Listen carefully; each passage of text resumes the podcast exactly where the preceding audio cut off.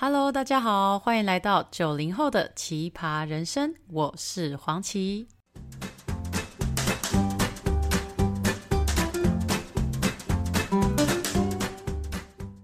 Hello，大家好，我们又来到了心理咨商的系列，今天要讲的是第二集，主题是心理咨商怎么进行。在上一集里面，我提到，在去年七月的时候，心理状况正式崩溃之后，我开始了两个月的心理咨商，一周一次，然后一次一个小时，啊，五十分钟到一个小时。那相较于许多需要长期呃心理咨商的朋友，我算是很快就可以走出来的一个个案。所以今天想要用这一集来跟大家谈谈心理咨商到底是怎么一回事，心理师是如何引导我们，然后协助我们找出心魔，并且指引我们前方的道路。那我记得在去呃在决定要去咨商之前，其实我是带着有一点呃见佛祖的那种崇高期盼之情，混杂着一些不屑的怀疑。为什么说不屑呢？因为呃像我在前面一集有说到，其实，在咨商之前，我对这个社会的看法已经是非常的激进且黑暗。我不觉得有人可以帮助到我，然后我也不觉得有人听得到我在讲，听得懂我在讲什么，甚至有一点自傲的。嗯、呃，念头闪过，就是，呃，我看你要教我什么，我看你可以给我什么，我都这么废了，我就不相信有人可以把我救出来。可是同时呢，我却又很讨厌这种负面思考的自己，我非常想要摆脱这种每天浑浑噩噩，然后呃脑子里面很多杂讯的自己，所以我就带着真的是既期待又怕受伤害的心情，非常非常忐忑走进那栋呃咨商室所在的办公大楼。那我也还记得要去换证件的，就第一次踏进去要搭电梯之前，就是要在柜台那边交换证件嘛。那警卫就问我来这边说：“哎，你是来这边办什么业务？”嗯，当下我回答的时候其实有点嘴软，然后我只记得我自己就是我也不太敢看那个警卫，然后我就头低低的，然后就蛮嗯，就是不太想讲话，可是又。就难以启齿，然后我就说，呃，那个那个要去五楼，然后然后咨商这样子，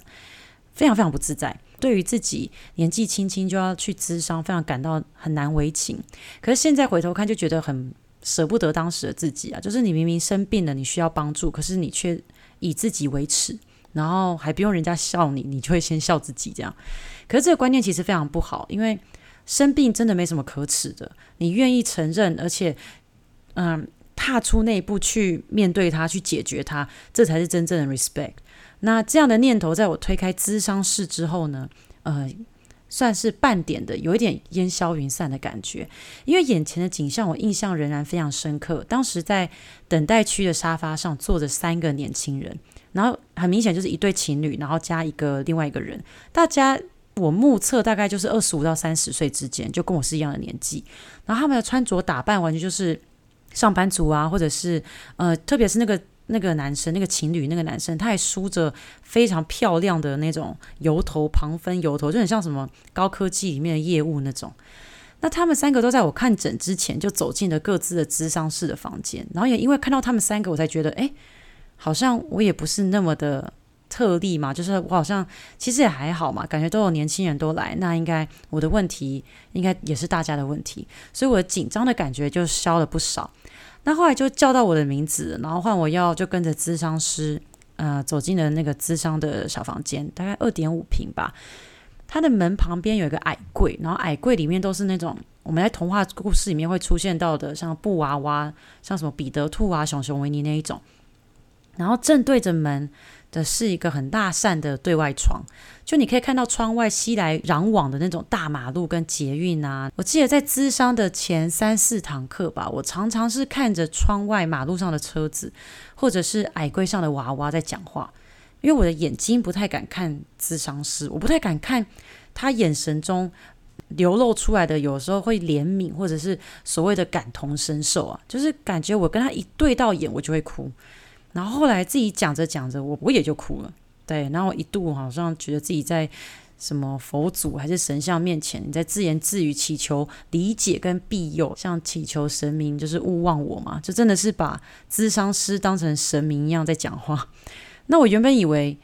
咨商师听完我的问题，就会直接的跟我讲问题的解法，然后我就可以照着做，然后反正就像我们从小到大读书那样，就是你给我一个答案跟解法，我带入公式，然后我就可以拿一百那种，就听起来蛮讽刺的。可是我也是在毕业后开始反思台湾的教育方式跟社会环境，尤其是国中、高中，嗯，整个精英式教育的填鸭式教学，我记就有点感慨的觉得说，哇，我们在国高中的时候，学校好像。没有什么在教人文思考或者哲学辩论之类的，就是只在教我们如何找关键字，然后比速度、比精准，然后比正确，就这样。就算题目没有看完，只要你找到关键字，你就可以找到答案。嗯、有点怎么讲？有一点愤恨不平嘛，就是哇，就是当时答对了高分，然后还沾沾自喜。可是殊不知，其实这样的考试评量系统真的是侮辱了我们大脑存在的意义。我我感觉是这样。然后出了社会也差不多。同样的，就是差不多同样的体系的感觉，就是比快啊，比好啊，比成就，比收入，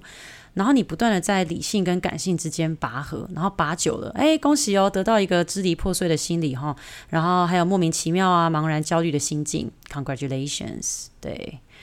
好，这边有点讽刺啊，好，继续继续，那上一集就说到说分享完心理咨商过程之后的文章，发现许多朋友也都在默默做着智商。那我也可以跟大家讲讲，说我那些朋友其实百分之八十都是来自于求学时期所谓升学班或是呃精英班里面的同班同学，或者是毕业之后到社会上社会里面所谓的人生胜利组的朋友。那 anyway 就我就是带着咨商师可以给我答案的想法去咨商，然后没想到第一堂课咨商师在听完了我的问题之后，他对我说。对于完美主义者而言，你所要追求成功的那一天，可能永远不会到来，而你必须去撑住这样的可能性。我听完的当下，好像整个人耳鸣呢，想说哇，天旋地转，因为我不能够接受他给我的就是这个评论或下这个注解，因为我觉得我是来跟你找答案的。找怎么样才可以成功的答案，要做到什么样的程度我才可以成功？结果你直接跟我说，成功的那一天有可能永远不会到来。哇！我当下听到就觉得说，这个咨商师哈不专业，不够格，你没有办法解决我的问题。我听起来有没有很自大？没错，我当下就是那样的那样的一个反抗的心理，就是只要一有事情它不如我的预期，或者是不在我的掌控之内，我马上就会变得非常的像刺猬一样，就是你你 excuse me，就是。不可以接受。那我甚至在上完第二堂咨商课，我就觉得我要换咨商师。我甚至也预约了其他间的呃咨商室的的老师。可是，在我跟我姐讲完，就是我想要换老师的这个想法之后，我姐就很淡定，她就说：“黄琦，你总是想要急于看到成果。”她说：“你太急了。”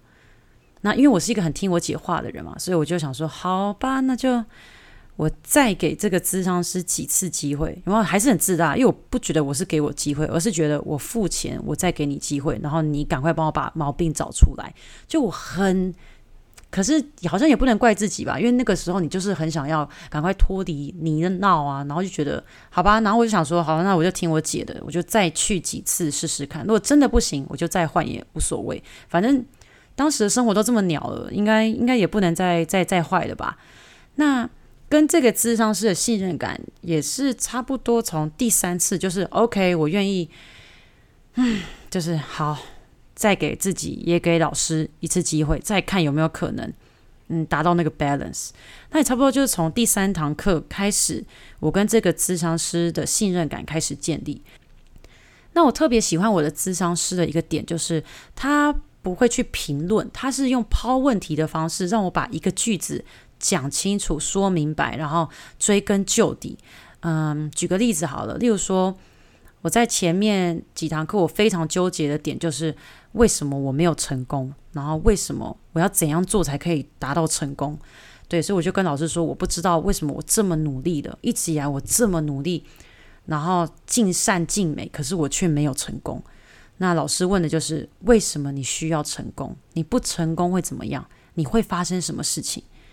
其实这几个问题一直以来我都没有问过自己，我只一头想着说我要成功，然后我就是应该成功。诶，请问努力之后有什么好不成功的吗？就是，呃，如果不成功，那干嘛要努力？然后你怎么怎么会有人可以接受不成功这件事情？所以在听完咨商师问了这两句之后，说不上是当头棒喝，可是有一种呃，就是思绪被堵住的感觉，然后想说就是宕机在那里，然后就看着老师，就是也非常理智哦，这边都还没有感性，我就说，嗯，那不成功，请问你要干嘛？你要你要你要追寻失败吗？因为我真的听不懂咨商师在讲什么。你问我这个问题背后的逻辑是什么？那当然，我的这个反应就表现出我完全是以成果定义个人价值的一个思考模式。就举凡不是白色就是黑色，没有所谓的中间地带。也就是说，只要最终没有达到我所认为的成功，那这件事情一律视为失败。中间那些过程，什么叫做临门一脚，差一点不小心没注意，那都是失败。那就是不要为失败找理由、找借口，所以我就是一个这样思考的人。可在咨商的过程当中，我咨商师他就是一直以这种问问题的方式，然后带着我往问题的核心去找，他就不断不断的往下挖。那当然每往下挖一层，你自己就觉得好像被剥了一层皮，然后剥到后来，最后的就是最真实的自己。那当然也是你心里面最脆弱的那个部分，那个。嗯、你以为没事的，或者是小事，可其实它就是问题所在的地方。然后老师就是针对这一些地方，他再引导你换位思考，从第三者的角度去看你自己。例如说，他曾经问过我说：“七，如果你今天有个女儿，你会希望她过一个什么样的人生？跟你一样吗？”我当下毫不思索，我就直接跟他说：“啊，不要不要不要，这就，是他只要快乐、平安、健康长大就好。”然后咨商师马上就接着说：“那你为什么不能那样期许自己？你平安、健康、快乐的长大就好。”其实这一段对话对我而言是整个咨商过程中我记忆犹新，就是犹如在耳的排名前前几名的几段对话。那这句话对我来说就是完完全全的当头棒喝了，因为其实平安、健康、快乐也是深内心深处我对自己的期许。其实所谓的什么功成名就、功名后路那些。对真正的我而言，犹如浮云一般。就是我真的想要当一个社会所期待成功的人吗？我真的想要吗？No，我一点都不想，然后我也不需要。其实真实的我是这个样子的，就是我是真的是可以睡在火车站啊，然后睡在路边啊，然后什么搭帐篷给蚊子咬那种。我对我而言，因为其实真的还好，那些物质需求对我而言，真的我无所谓。那透过不断的思考问题的核心，还有换位思考，呃，跳出迂回的思路，我的内心状况就明显的在第四堂跟第五堂课之后有大幅的改善。那当然，在察觉之后，最重要的是什么？就是行动嘛。那在咨商的过程中，我跟咨商师提出了，呃，我没有对其他人讲的一些心里面的想法，因为跟老师之间的信任感已经建立了嘛。我知道他不会，他不会批评我，所以我就会跟他讲一些。我其实很想要做的事情，包含我好想离职，我好想出国，我好想要停下来什么也不做，就是我想耍废，耍的没有罪恶感的耍废。然后我不想再努力了，我想要任性，想做自己，就是真的做自己的那种做自己，而不是嗯忙着一个我自己也搞不清楚我到底在干嘛。可是我知道我应该忙，可是为什么要忙，我也说不上来。每当自己心中出现这一些我真的想要做的事情的时候，可是却又有心里面有另外一个声音跑出来阻挡我，然后就要我的要我的那个真实的我退居幕后，然后继续戴着冒牌者的面具过活。当我现在把这些想要，虽然以用很难为情的语气跟老师讲，可是我的老师都是非常非常正面的鼓励我去追寻追寻这一些我一直以来都被我否定的事情。那也是因为有他。第一线的这种支持，那种肯定的双眼，我开启了一连串呃，所谓我自己叫它叫做人生实验课，就是过去这十个月是我一个就是不再去找工作嘛，就是整个空白时期，我叫它叫做人生实验课，这样包含刚刚说到的提离职、出国、回国之后不去找工作，不强迫自己有所产出，然后再当我自己又开始进入。很苛求自己完美，要尽善尽美的时候，我会赶快拿出我咨商完之后当时写的日记，让自己不要动，就是不要试着再去设定目标，然后追求完美，不要为了停止焦虑而再去找事情来做，然后进入一个无限焦虑的循环。这边听起来有点难懂，没关系，因为我在之后的集数里面会特别去分享我的心理问题，还有我听，还有我发现到自己的焦虑来源。以及跟咨商师上完课之后的实际练习方法。那我觉得心理咨商的过程就很像是跳进哆啦 A 梦的那种大熊的抽屉里面，你会直接坐上时光机，然后去到你许多你曾经去过，可是你以为忘记，可是每一个画面、情绪，你其实都记得清清楚楚的地方。那通常都跟你的呃童年背景或成长的背景是有很大的关系的。